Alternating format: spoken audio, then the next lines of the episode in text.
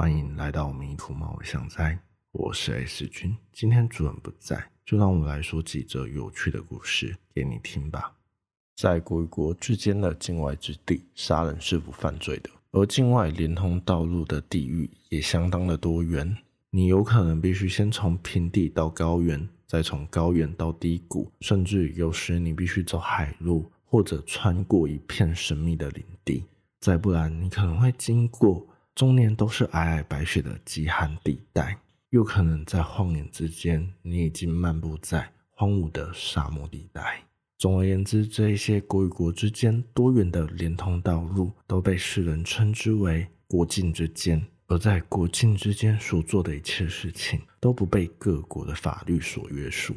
因此，旅行者也算是个相当危险的职业。大是个旅行者，他偶尔会到猫巷仔里。分享一些旅途中的有趣见闻。他在寻找一个家，寻找一个他不必在世界各地漂泊的家。但至今，他仍游历在世界的各处。我记得那是一场暴雨的夜晚，戴披着斗篷式雨衣，脚步蹒跚地走进了猫巷仔。他黑色的雨衣滴下来的雨水还掺着一些鲜红。我将一杯水放在吧台上，他一手抓过。便大口大口的喝下那一杯水，他左侧脸上被刀划过的伤痕还渗着血。我在此时感受到沉默就是最深刻的恐惧，因为他明白他差点被人给杀了，同时他也杀了人。那是在这场暴雨之中与他同行的旅人奇特，两人在这场暴雨中起了争执。在国境之间的小木屋里大打出手，他们从赤手空拳的肉搏到拿起随身携带的弹簧刀拼搏。但原本只是想要制服他，并且找出希特失去理智、兽性大发的原因。但比起出手还保留余地的他，希特犹如猛兽的狂攻更是致命。刀子即将命中戴的咽喉，他灵巧的闪过，刀划过了脸，他趁势将刀子刺入希特的要害。一旁的食材包也因为刚刚的骚动而掉落至地面，食材散落一地，其中就包含了一种肉眼难以分辨和食用菇长得很像的毒菇。所幸戴从来不与其他旅者共食，而奇特是他久远前认识的旅行者，这次的重逢恰好都只是要去同一个国境，才与他暂时同行而已。可是，类似的危险其实都一直伴随在旅行者的身边。杀人对他们而言也并非是什么有罪恶感的事情。毕竟，在遇到危险之际，你不是杀人，就是被杀。猫想在，也许是带能够稍稍放松心情的一个地方。只不过，他从来没有想过，木屋外简便的厕所，居然也能成为。猫巷仔的入口，的确，迷途猫巷仔的入口对于常人而言是一件非常难预测的事情，但对于乔而言，这根本和吃一块蛋糕一样的简单。许久未见的乔一走进迷途猫的巷仔里头，就开始抽起了他的烟斗，顿时之间，巷仔里弥漫着一股草药的清香味道。这是身为魔女的她。给予的祝福，他喝着咖啡，享受着难得的情游。我鲜少听乔说着自己的故事，也许是活着的时间长了，心境上也相对平静不少，自然生活也跟着平凡不少。相较于当年的人们处于幽暗的年岁，活在恐惧的当下，拿着活人献祭，将一切的万恶强加于恶魔之上。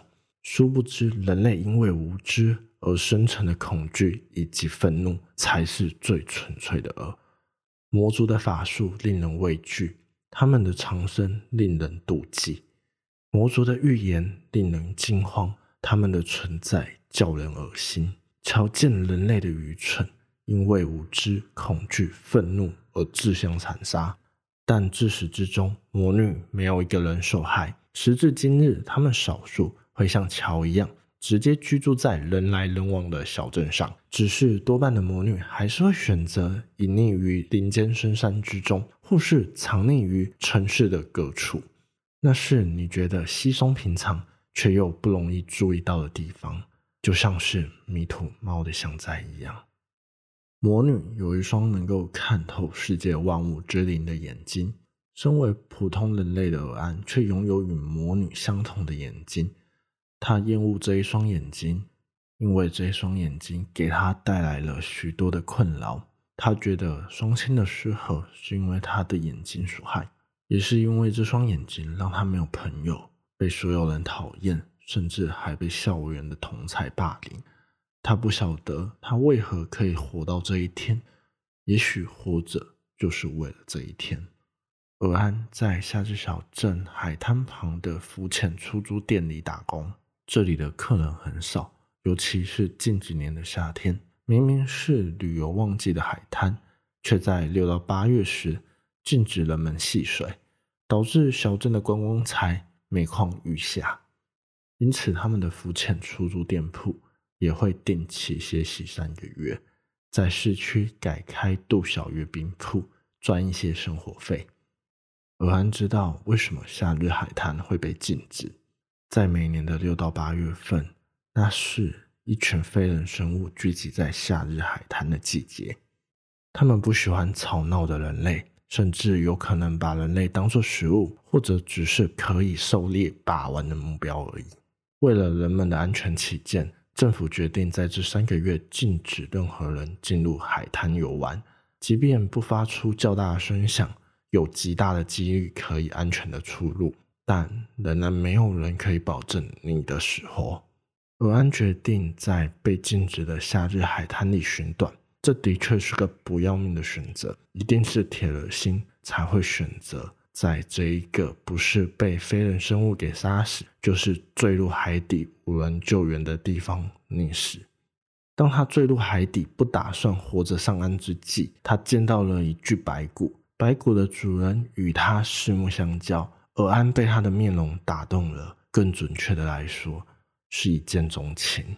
幽魂温柔地对他说：“带我走，我想要感谢那一些抛下我的人。”尔安二话不说的捞起了骸骨，并带着他远走高飞。不久之后，他们找上了迷途猫想灾，询问着那一些丢弃这一具骸骨的人的情报。而我却开始期待了，而安这位练骨成痴之人，在遇见这世人之后，能够告诉我怎样有趣的故事。我是 S 君，是这里的时刻。欢迎再度来到迷途猫的巷宅。